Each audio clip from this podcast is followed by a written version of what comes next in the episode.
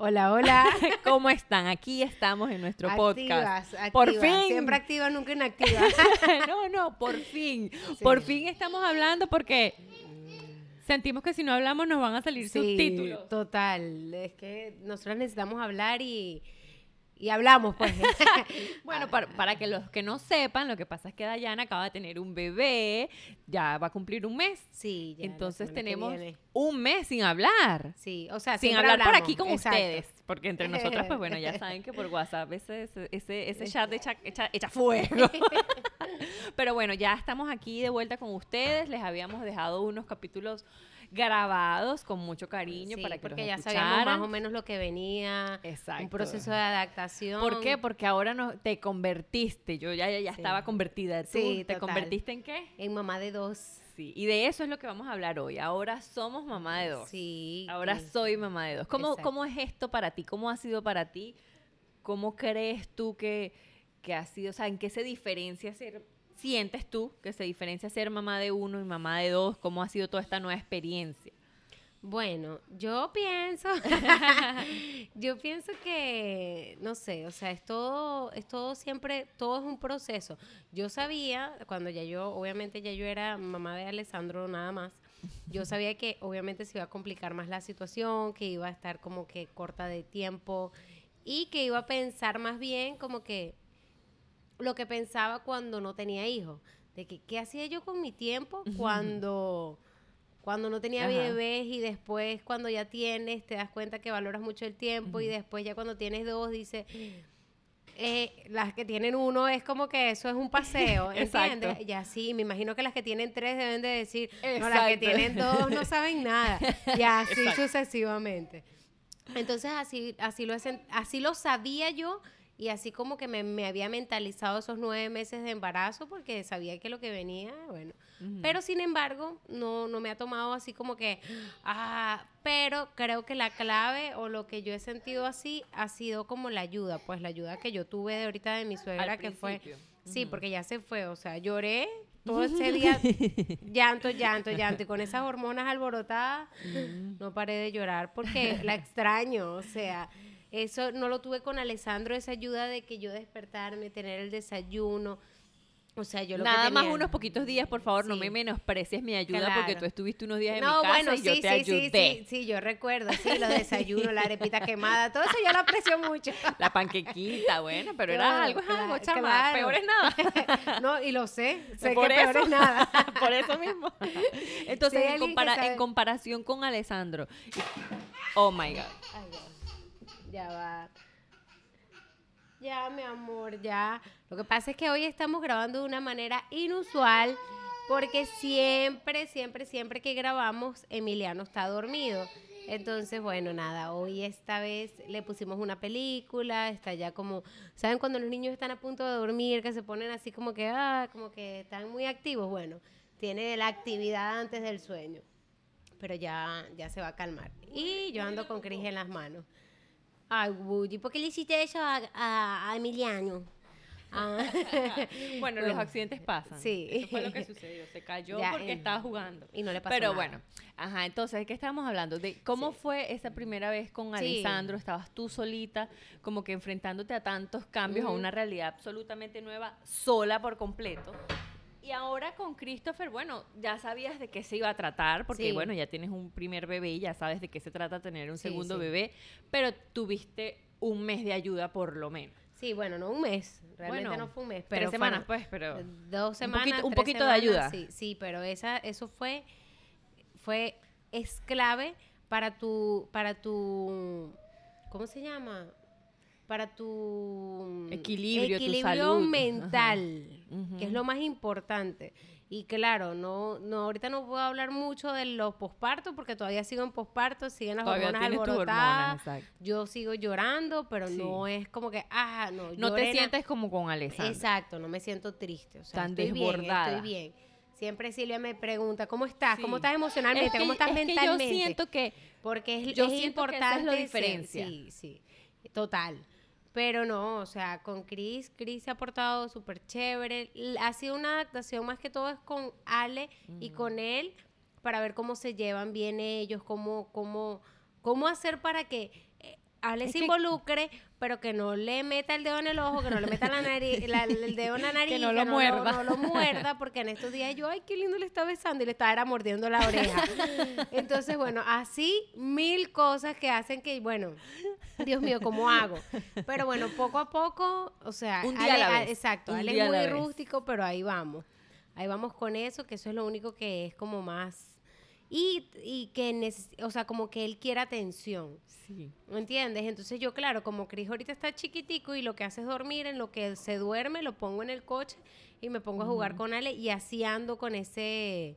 Esa es mi, mi, mi manera de, de, de, de equilibrar ese, eso con, entre Ale y Cris. Ahora, sé también que es un proceso ya... Ahorita, cuando estén más grandes, como tú, como lo Sí, estás es que va a ser con- toda una logística siempre. nueva. O sea, yo creo que en mi, en mi opinión, siento que tener un segundo bebé no se trata de, ay, ¿cómo voy a cuidar al bebé? ¿Cómo le voy a dar teta? ¿Cómo lo voy a alimentar? ¿Cómo lo voy a cambiar pañal? ¿Cómo lo voy a cuidar? No, porque ya tú sabes hacerlo. Ahora lo- nuevo que vas a aprender o lo que vas a descubrir es esa logística de cómo manejar a dos bebés. Sí. Cómo equilibrar tu tiempo, cómo equilibrar tu cuerpo, cómo equilibrar tu mente, tus emociones, todo Total. en función a dos niños que ahorita es sencillo porque el bebé lo único que hace es dormir y, com- dormir y comer, pero ya más adelante se va como que poner la broma un poquito más high level, Más pero, intensa, pero tú vas a, de verdad vas a saber surfear esas olas del mar Sí, tormentoso. sí. Tú y tus olas. Yo y mi Te mar. tengo, te tengo un cuento, les tengo un cuento de, ese, de esas olas. Entonces sigamos. ¿Cómo fue esta segunda cesárea? ¿Tuviste una cesárea? Como, así fue que nació Christopher. ¿Cómo fue esta segunda cesárea en comparación con la primera? Mm, una locura, una locura porque... ¿Cómo la esperabas y cómo fue? No, bueno, la esperaba igual que la primera. O sea, ¿Cómo fue la primera? Suave, relax. tranquila, tranquila en el sentido de que, o sea, yo agarré y yo estuve acostada toda la, la, la- Con Alessandro. Con Alessandro, claro, los nueve meses de embarazo estuve súper tranquila. Eh, Un reposo un total. reposo total y después cuando tuve a Alessandro, bueno, yo siento que tuve reposo, que Pedro se paraba en las noches que yo muy pocas veces estuve como en esa En actividad. movimiento. ¿Entiendes? Puro Y- estar sentadita dando teta. Sí, y no, y tampoco así, porque también tenía que cocinar, acuérdate. Bueno, no pero era, fue menos. Sí, fue menos. exacto. ¿Cómo fue esta segunda Pero oportunidad? esta segunda que tenía ayuda para cocinar y muchas cosas, siento como que la recuperación fue totalmente diferente. Primero la... Ha sido. así- Sí, exacto, está siendo. Exacto. eh, diferente porque tengo demasiada actividad, demasiada. Con Alessandro, primero yo no puedo estar acostada ni un segundo. Ni en el embarazo estuve acostada y obvio mucho menos después. O sea, creo que nada más estuve acostada en el hospital y Alessandro estaba así como que, Dios mío, ¿por qué mi mamá? Entonces él quería como que yo me parara y todo. Y claro, en ese, en ese aspecto ya como que el papá quiera o no quiera, a juro, forma una parte indispensable en eso, porque está ahí ¿Qué metido. te dije yo? Eso Ah, mismo. Eso está en uno de los capítulos. Ahorita no recuerdo Sí. exactamente cuál, pero está. Búsquenlo, Sí, búsquenlo. es Escúchanlos así. todos. Es así, tal cual. O sea, Pedro era el que tenía que dormir Alessandro, el que tenía que estar pendiente. O sea, todo. Y todavía, pues, o sea. Sí. O sea, que es así. Y eso ha creado como que más un vínculo entre ellos dos, pues, porque, o sea, Ale siempre todo es mamá, mamá, mamá, mamá, mamá, mamá, mamá, y ahorita sí se va con papá, ahorita le encanta estar con papá y eso es bueno, pues. O sea, Ah. tenías que haber tenido ese muchacho antes. No, no, tampoco así, no, no, no, no, ahorita está bien. Entonces, ajá, ¿cómo fue la cesárea? Nada, este, me llevaron, fui al hospital. Ah, no, la broma fue que en esta cesárea yo tenía como que, bueno, mi miedo mayor siempre era como que que no se fuera a adelantar. Porque sentí muchas contracciones. ¿Y cómo tú me fueron, habías e- cómo dicho- fueron esas contracciones? que tú me habías dicho, tranquila, que eso es como las olas del mar. Eso no es como las olas del mar, nada. O sea, eso fue horrible, horrible, horrible. Yo sentía unas contracciones y yo decía, aquí fue, ya, parí. Horrible, me dolía, horrible. Bajé aplicaciones y yo no entendía por qué me, por qué me daban esas contracciones. Yo no... Entonces, claro, también tenía una broma mental que cuando nosotros nos fuimos a Nueva York, mis suegros acá ratico, pero pare, hija, pare, pare, termina de parir, pare aquí. No, ese niño van a nacer en Nueva York. No, y claro, yo con esa caminadera, con esas contracciones, yo lo que estaba era atormentada mentalmente porque yo decía, yo no quiero parir. O sea, no quiero nada que tenga que ver con parir. No quiero contracciones, no quiero Dolor. no quiero dolor de, de sentir un parto y después que se me haga la cesárea porque no, no, no, no quiero nada de eso. Lo que quiero es que llegue el día y me haga mi cesárea sin ningún dolor. ¿Pero por qué? Así Eso no- como, como fue Alessandro, que como tú fue llegaste. Alessandro, que llegué, que hicimos el video y Ajá, tal. Ah, todo feliz. chévere. Bueno, aquí también llegamos así, pero como no, no pudimos grabar desde la casa porque, o sea, salimos escondidas así porque Alessandro estaba dormido, pasamos a la suegra para la cama para que se durmiera ahí con Ale. Todos salimos así como que bueno. Toda una eh, logística todo. diferente. Y cuando llegamos allá, bueno, ahí sí Pedro grabó y eso, pero nada, o sea, lo que fue la anestesia, la que te, la que te ponen atrás, la que había dicho que sentía como una picadita. Una picadita de abeja. Bueno, realmente sí, en esta sentí igual, una picadita Ay, qué de mentirosa. Tú me dijiste que fue horrible, No, que no, abrazaste no, la almohada, que la primera qué. vez sí abracé la almohada. En esta más bien una, una enfermera se me puso aquí y me hizo una llave así con las piernas. Ajá. Entonces me puso así y claro, yo estaba así abrazada. Lo que sentí fue no el primer pinchancito, sino sentí como el líquido Mm. Que me pusieron atrás. Ajá. Que eso sí me sentí un poquitico incómoda. Ay, y- no, no, no, no. El día que yo fui a visitar a Dayana al hospital, ella me dijo, por eso fue que yo estaba ansiosa porque lo contara. Ella me dijo que fue horrible, que le dolió, que esto no sé No, qué. Y lo por que eso me dolía era la recuperación. me impresionaba tanto que tú en la primera habías dicho, ay, fue una picadita de abeja. y que pero es esta me habías no, dicho que no, te no, querías no, morir. No, no, no. El, o Creo sea, que la anestesia te afectó. Sí, creo que, no sé, estaba drogada, debe ser. Porque no, o sea, sí sentí, fue como, ay, me picaron aquí, una abejita, pues. otra abejita. Y después lo que sí sentí fue como el líquido, como, como, como entraba, pues. Y luego sentí como que se, como se me dormía y un dolor como hasta en el cuello. Sentí como hasta aquí, como un dolor aquí en el cuello que me quedó así como que paralizada y después sentí como que como me movían todo porque tú sientes es como presión, presión, sientes presión pero no sientes dolor. Ok. O sea, sientes que te están moviendo, que te están tocando, que están están haciendo todo eso. Y lo que sí es como que yo no me quería dormir. O sea, en la primera yo siempre estuve despierta. Y en esta como, no sé qué era lo que yo decía, si era como que yo sentía que me dolían mucho o que, o que me, me estaban tocando, no sé, algo decía y el, el, el tipo, el, el que estaba al lado mío, el anestesiólogo, me, me puso como más. Ok. Y yo creo que esa, eso que me puso más, como que me durmió, porque tenía mucho sueño. Ok. Ah, no, yo lo que decía era, tengo ganas de vomitar, ya recuerdo. Tengo ganas de vomitar, sí, es normal. Y yo, no, pero es que voy a vomitar, voy a vomitar. No, es normal, es nor- pero es que voy a vomitar. Entonces me puso algo al lado y yo, no, voy a vomitar, voy a vomitar. Y me puso más vaina. Y yo veía, voy a vomitar y él me ponía como más vaina, como Cállate, cállate, cállate. cállate, cállate. Y ese cállate, cállate era como que yo me iba cerrando los ojos y después siento como que el doctor me dio un besito en la frente y me dijo, eh, ¿cómo es que? Porque él es cubano. Excelente, Rendón, lo hiciste muy bien, muy bien. Ah, no, no, no habla cubano. Coño, no puede ser. Oye, ¿cómo no me va a salir el acento? Estás perdiendo habilidades. Sí, total. Entonces, bueno, nada, me dio un besito en la frente y como que, bueno, lo hiciste muy bien. ¿Qué coño hice? Y bueno, nada, el hecho es que ya después cuando me pasan para la otra sala, ya ahí se me estaba cerrando los ojos y yo con Alessandro siempre estuve despierta. Tenía sueño, sí me dormí un poquito Pero en la habitación. que te controlabas más. pero estaba así, esto no lo podía controlar. Y esto era como que yo quería estar despierta, pero no podía. Ok. O sea, yo quería abrir los ojos y se me cerraban solos. Yo quería hablar con Pedro y yo lo que más o menos trataba de hablar así como entre drogada era, le decía a la enfermera que me llamara a llamar a Pedro, llamar a Pedro. Y, mm, y en este caso, en esta, esta vez, pusieron a, a, a Chris en otro lado. Y a Conale nunca estuvo fuera, lejos de mí. Siempre estuvo al lado mío. Y si cuando no estuvo al lado mío, lo pusieron con Pedro. Y después cuando yo fui, ellos ya estaban juntos, ¿entiendes? Pero en cambio a Chris lo pusieron en otro lado y yo estaba un poquitico desesperada por eso. Entonces Fue Pedro to- me... toda una logística distinta porque obviamente Sí. fue un hospital diferente. Sí, entonces Pedro me decía, no, bueno, no, sí, yo lo estoy viendo y broma, él está allá en un saloncito, una broma. Y bueno, nada, yo estaba ahí bien, eh, como que pendiente de eso. Pero nada, después de eso, lo que hice fue, bueno, cálmate, ya no puedes controlar nada, duérmete. Eso fue lo que hice, pues como que fluir y lo que hice fue dormirme un ratico Y después me desperté y le volví a preguntar a la, a la, a la, a la Enfermera. enfermera. que cuándo me iba a dar de, o sea, cuándo me, me iba a sacar de ese cuarto. No, es que tienes que estar bien despierta. Y yo estoy despierta. Estoy pero activa. me imagino que yo le decía por dentro, estoy despierta, y por fuera, estoy despierta. Porque de verdad era así, como que yo quería hablar rápido por dentro, y por fuera como que, mi esposo, tráigame mi esposo.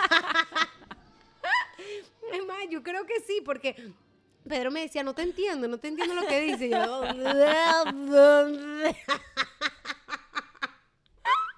En vez de aprovechar esa necesidad y dormirte, chica. sí, vale. chama, que, que es lo último. Me- ¿Dónde está? Voy a buscar al anestesiólogo para que me un Que poquitico te duerma ahorita. Yo me acuerdo que yo te escribí, yo duérmete, Dayana, aprovecha. Sí. No, es que se llevaron al bebé, ¿dónde está el bebé? Sí. Sí, ok, yo te entiendo. Es que a uno le da como una ansiedad de por qué se llevan al bebé. Claro, y más que, Pero- bueno, si es el primero, a lo mejor no estás pendiente o no piensas que es parte del Es, sistema, ajá, pero, como ya yo como tenías yo- una experiencia previa en que fue totalmente Claro. distinta. Entonces, Sí. bueno, después me lo trajeron, no sé si me lo cambiaron en el hospital, pero bueno, aquí tengo este bebé encima. Supuestamente que es mío.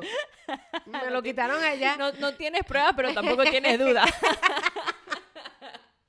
está bien, está bien. Entonces, ¿cómo ha sido este primer mes para ti de, de mamá de dos?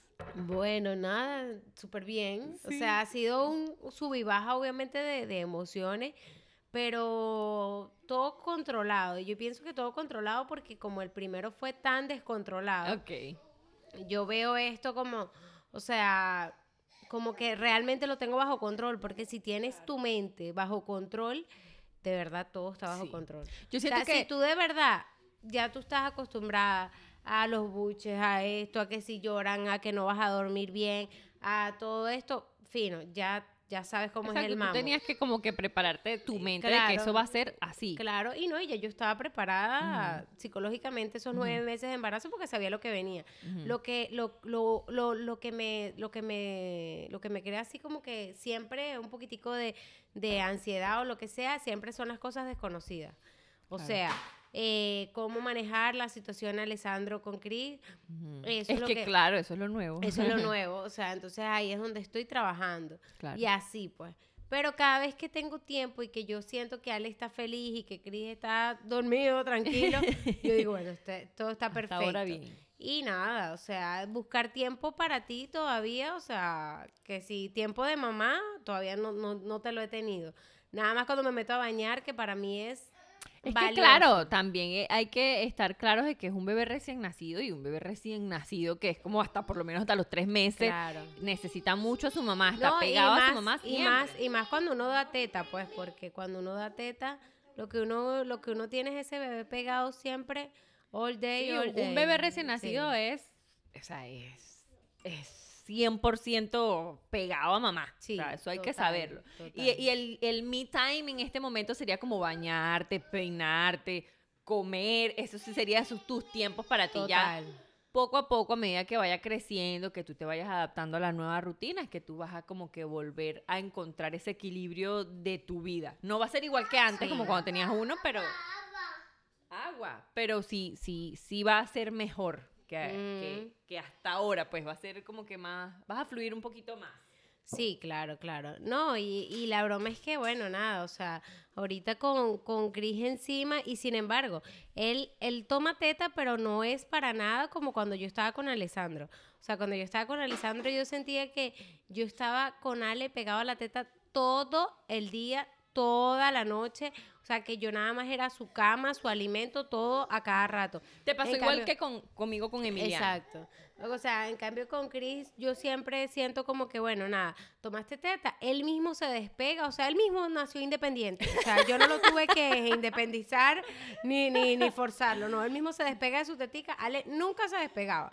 Él se despega y yo lo acuesto en su coche, se deja quedar en el coche y yo, bueno, perfecto, así le dedico tiempo a Ale y así voy. Y cuando él quiere estar pegado, bueno, lo tengo a él pegado. Exacto. Y estoy con la otra mano con Ale. Trato, lo he tratado, o sea, los duermo a los dos así, que ahí es donde digo miércoles. O sea, de verdad, uno tiene dos manos, dos bebés y ya ahí eso es como que tú te sientes que... En estos días vi una historia de una muchacha que va, o sea, tiene dos bebés y va a tener un tercero y ella le sigue dando teta a los dos. Dios. Y entonces dice, ¿cómo vas a hacer cuando tengas el tercero? Bueno, pues me pongo una teta en el mes. los tres. Eso me causó mucha risa. Pero sí, o sea, yo creo que lo difícil de tener más de un hijo es esa logística, de dividirte entre todos. Sí. Y, y esos sentimientos y esos pensamientos que tienes justo en ese momento en el que no sabes cómo dividirte, porque eres una sola y tienes dos manos. Y entonces es como que es una, yo creo que es un trabajo mental. Sí. Diario, diario. Y no se trata de que, por ejemplo, yo, que ya te llevo una ventajita porque Emiliano tiene un año y Sí, cuatro meses, claro. ya tengo un año y cuatro meses siendo mamá de dos y yo no te voy a decir, no, mira, ya, o sea, tú al año ya lo controlas todo. No, es una cosa diaria. O sea, tú, el superar el día ya, ya te sientes exitosa. Cuando ya los dos duermen en la noche, tú dices, ya, superé este día, vamos a ver cómo va a ser mañana. Porque es que cada día es una experiencia nueva. Y cada día tú vas a descubrir algo nuevo, como tú dices, lo que te da ansiedad es lo desconocido. Pues sí, todos los días va a suceder algo nuevo en lo que vas a decir, ¿qué hago? Claro. Y yo siento que para mí, mi- eh, eh, lo que me ha ayudado a mí es lo que, lo que acabas de decir, mantener tu mente. O sea, cuando yo me siento desbordada, necesito hablar con alguien, necesito decirlo, necesito como que soltar esa ansiedad de mí. Y bueno, y, y ver cómo, cómo pon esa mente brillante a buscar una solución y- buscar la solución, pues, porque es, un- es una cosa diaria. No hay un, yo siento, por lo menos yo, no sé si a alguien le sucede así, Claro. que no hay un punto en el que tú dices, no, bueno, ya yo tengo todo bajo control, ya siento que, que, que lo domino. No, es una cosa diaria. O sea, todos los días va a ser algo nuevo y todos los días vas a sentir un reto diferente. Pero obviamente no es que vives en drama todo el día, sino que, bueno, nada. ¿Y a ti cómo, te, cómo, cómo tú te preparaste para Emiliano? ¿Tú venías así preparándote psicológicamente como yo, de que ya tú sabías de que venía? O... Sí, bueno, o sea, lo que pasa es que Emiliano nos cayó de sorpresa. Nosotros no lo estábamos No, bueno, buscando. también nos cayó de sorpresa. Exacto, o no lo estábamos buscando, pero tampoco, muchachitos que pero tampoco sorpresa. estábamos evitándolo, ¿no? Ah, no, o sea, fue simplemente que, bueno, Sí. tú sabes que en cualquier momento va a llegar si no te Claro. cuidas, ¿no? Bueno, Si comes guayaba, Exacto, lo que- el dicho de Emilio, el de la pepita, que nadie comprende, pero él le encanta decirlo. o le encanta comer guayaba. yo creo que lo que le gusta es guayaba, guayaba, guayaba, guayaba. Pero bueno, entonces, este, El nada, cuando- guayabero. el guayabero. Cuando llegó Emiliano, pues nada, yo decía, ay, qué lindo tener un segundo bebé y siempre estaba como muy emocionada que iba a tener dos porque yo decía, si yo voy a tener dos, dos bebés, los voy a tener seguidos porque yo, ¿para qué voy a esperar? Sí, no? yo recuerdo que tú decías eso y yo, O sea, qué de por mí- claro, porque yo estaba, recuerdo, el posparto de Alessandro y tú me decías, no, bueno, yo sí los tengo los dos seguidos y yo. Porque es que yo decía, yo no voy a esperar superar una locura para después volver a caer en ese hueco. No, yo voy a estar en el hueco metida hasta, que ya salga de los dos. Algo así era lo que era lo que yo pensaba. Pero La ola, la olita sí, del mar. Sí, sí, jamás me imaginé. Yo decía, si me va a revolcar una ola, que me revuelque las dos veces de una. Claro. Ya después me paro. Es a lo que yo me refería. Pero nunca me imaginé que iba a ser tan difícil. ¿Sabes? O sea, yo decía, bueno, los tengo los dos seguidos y es una sola locura y no sé qué, pero yo sentía, ah, después que nació Emiliano, obviamente, que fueron como palabras que salían de mi boca y ya. ¿Sabes? Jamás lo vi tan real. Nunca lo imaginé. Lo internalizaste Exacto, exacto. realmente. En el momento en que nació Emiliano, Maxi con el tema de las terapias, que no hablaba, que no sé qué, que me decían tantas cosas, que no se sabía si tenía autismo o no tenía autismo. O sea, fueron tantas cosas en un solo momento y mis hormonas locas de Tú que- estabas embarazada. eh, cu- cuando nació Emiliano ah, ya. ok. Cua- Porque sí, todas la- las terapias y las cosas de Maxi, Fueron, Fueron- después que nació. o sea, todo, el- todo el tema del pediatra, de llevarlo a la terapia, a la evaluación, no sé qué, yo Ah. estaba embarazada. Pero todo comenzó, o sea, él comenzó a recibir sus terapias propiamente, ya Emiliano tenía un mes, en diciembre. Mm, Entonces, todo ese proceso, cuando Emiliano nació, yo recién paría con esas hormonas locas y todo el tema de, de Maxi, las terapias, la lloradera, la cosa, que no se sabe si tiene autismo, que no, que no sé qué, todo eso me colapsó. Y yo decía, ¿por qué tuve un segundo hijo? ¿Por qué? ¿Por qué? ¿Cómo se me ocurrió a mí hacer esto? Era lo que yo pensaba. O sea, yo... Y me sentía culpable por decir Por eso. pensar por eso, por pensarlo. sentirlo, yo por veía a. Emiliano y yo decía, ¿cómo es posible que yo me arrepienta de haber tomado esta decisión? Ujú. ¿Sabes? Pero era algo que sentía.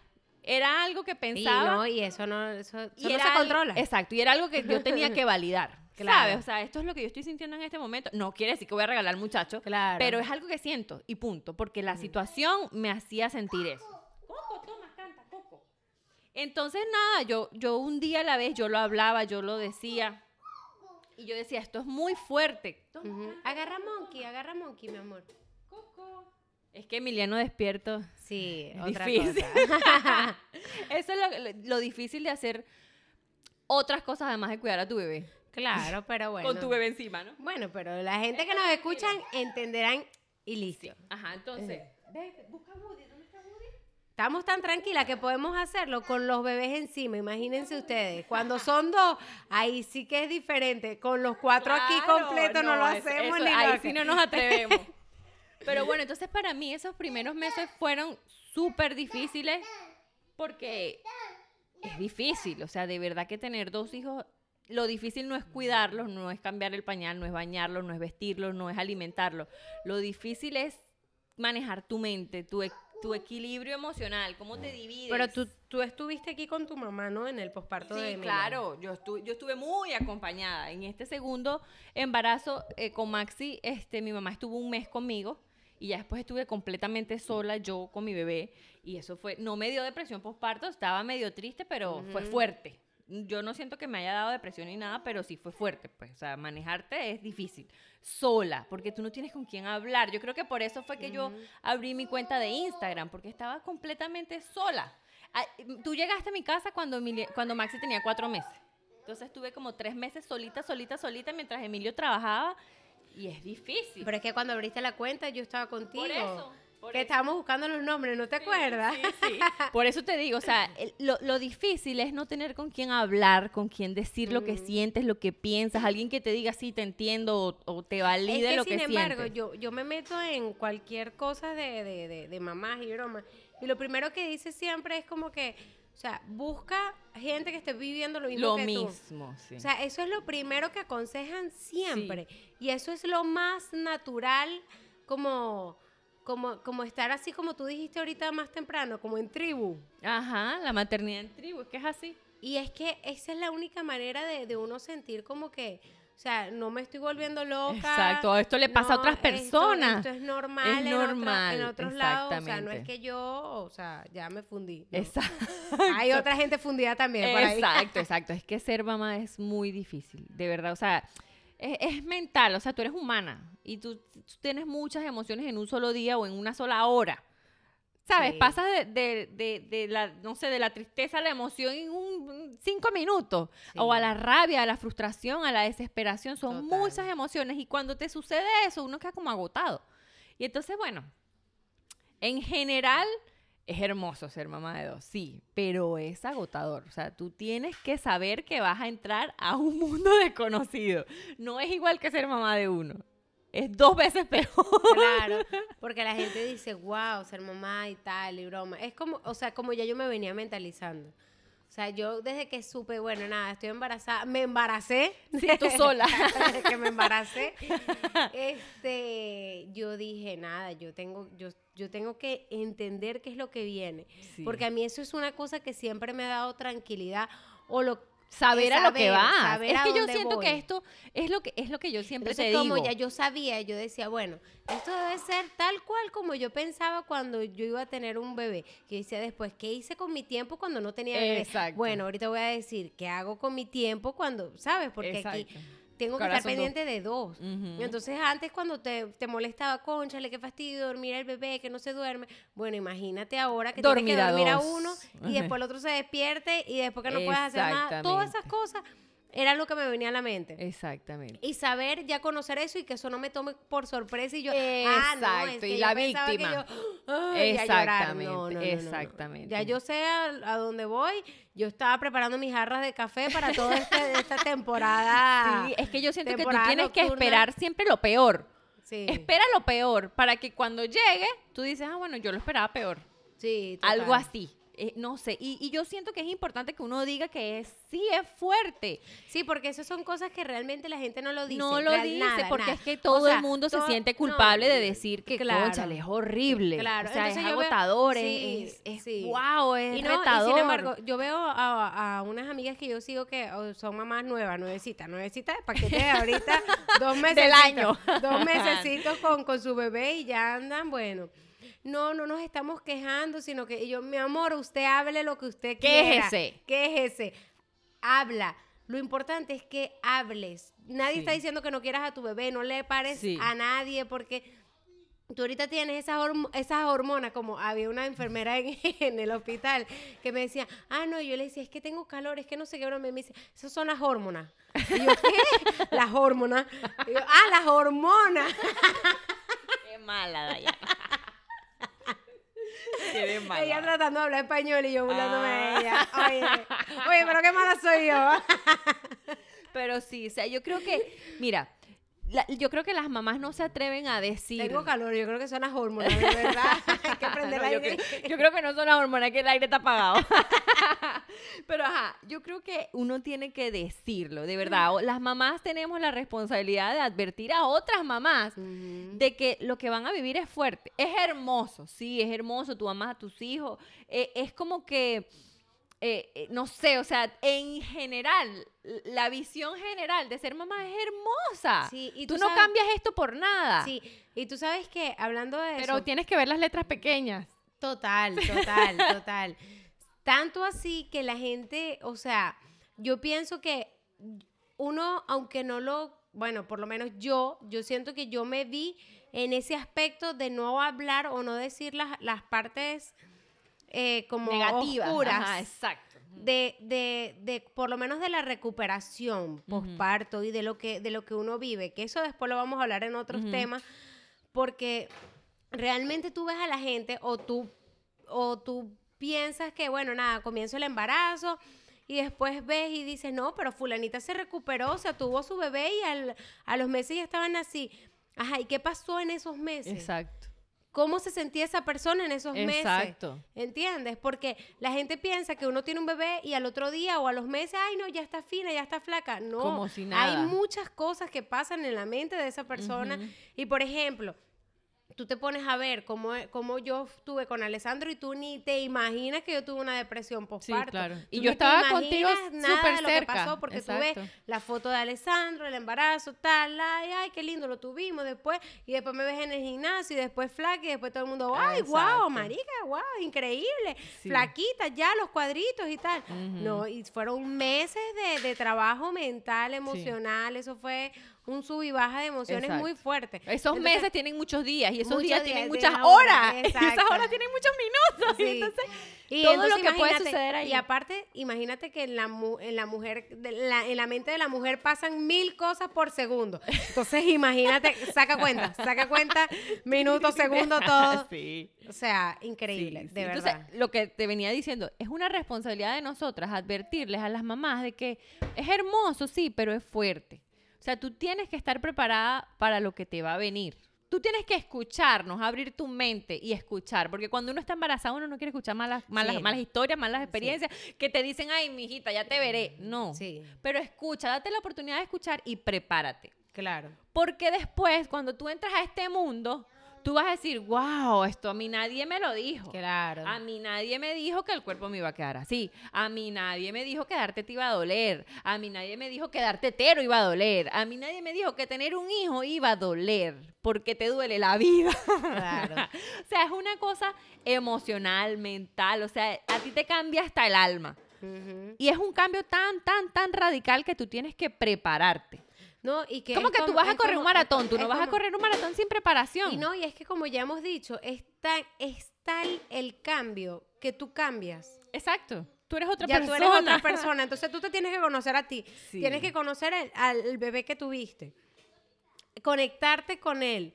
Yo pienso que esa conexión de, de- de bebé la estoy haciendo con Chris increíblemente. O sea, e- ese, ese, eso, esa cuchura que yo siento, yo creo que es porque yo veo a Ale ya tan grande y yo digo, Dios mío, crecen rápido. Entonces, lo, lo, como que lo, lo abrazo No, y mucho, de le- hecho tú le, tengo, le tengo mucha, y digo, Dios mío, ¿por qué no tuve este, este, esta misma, a lo mejor esta misma paciencia con Ujú. Alessandro? Y es que obviamente no, no estaba, no, no entendía nada de lo que estaba pasando en ese momento, claro. ¿entiendes? No digo que no lo cargaba, más bien, como dije antes, Alessandro estaba más bien todo el día pegado a la teta, pero es diferente si tienes un niño pegado a la teta y tú te estás quejando o estás llorando. Eso es Emiliano, ese es Emiliano. que lanzó el- La guitarra. Es diferente si tienes un niño pegado a la teta y tú estás ay, Cansada, agotada. agota- a- agotada porque no estás disfrutando lo que sí. estás haciendo. En cambio, ahorita como ya yo sé lo que está pasando, yo lo disfruto. Exacto. O sea, no es una cosa que yo, ay, estoy No estás obstinada. desbordada, Exacto. exacto, Simplemente le doy teta, lo veo, digo, Dios mío, qué hermoso, le doy la otra Y teta y, después también ya no quiere ahorita- más y yo, ¿por qué no quiere Y también ahorita estás hablando más, estás diciendo más lo que Claro. sientes. Sí, estás aunque no como lo que- crean, este tipo de, de actividades podcísticamente me ayudan mucho porque Es o sea, terapia, es que es terapia, total, hablar, hablar. total. ¿Qué hace uno en una terapia? Yo nunca he ido a terapia, pero, lo he visto en televisión. sí, y lo que hacen y es hablar. ir a hablar y decir tú lo ves que, que, la terapeuta no habla nada. ¿Y cómo te sientes? ¿Y cómo te sientes? ¿Y, cómo te hace sentir eso? Describe eso en un sentimiento. palabra. una palabra. Y, y esa tipa se queda ahí durmiendo mientras esta gente está habla, habla, que habla, que habla. Bueno, es algo así, no nos estamos metiendo con los terapeutas, pues, pero es lo que vemos en la televisión. Claro. Pero es que sí, esto de verdad te libera, te Sí. libera, así como el ejercicio. Yo, como te dije a ti ayer, ayer yo estaba obstinada, no sé ni por qué, y me fui al gimnasio y me tomé una foto y estaba amargada, y cuando salí estaba riéndome. Porque es que te liberas, te liberas. Y el hablar con alguien, el decir lo que sientes sin sentirte juzgada. Porque yo creo que en la maternidad tú siempre te vas a sentir juzgada. Porque Total. cuando tú dices, ¿qué le pasa a este niño? No lo soporto. Tú no se lo quieres decir a nadie porque te van a decir que mala madre es tu hijo. Se dio. No, ya tiene sueño, ya, mi amor. tiene sueño. Este Sí. fue nuestro podcast de hoy. Eh, Va- sí. Intentaremos continuar el tema, porque es que de verdad Sí. necesitamos hablar, nos van a salir subtítulos, una voz en off, así, Sí. narrando la vida. Pero ya Emiliano dio lo que tenía que dar. Sí, sí, ya. Ay, bueno. sí, sí, definitivamente. Ya Espero Emiliano, sepan Emiliano, entendernos. Emiliano tiene sueño. Tú tienes sueño. Tú Ya me tengo que ir. dormir. Espero no, y aparte sepan- hay que buscar a, a Espero sepan entendernos Sí. y que les haya gustado nuestro Claro, podcast. escríbanos, nos encanta que nos escriban. Yo, por ejemplo, de muchas de, la- de, la- de las que nos escuchan, me escriben y yo ando es taca, taca, taca, taca, eh, terapia por todos lados. Buenísimo. Totalmente, bueno. Entonces, bueno, ya saben, Silvia, síganla en su Instagram, Mamita Born, Dayana, yo, eh, Dayana.tops.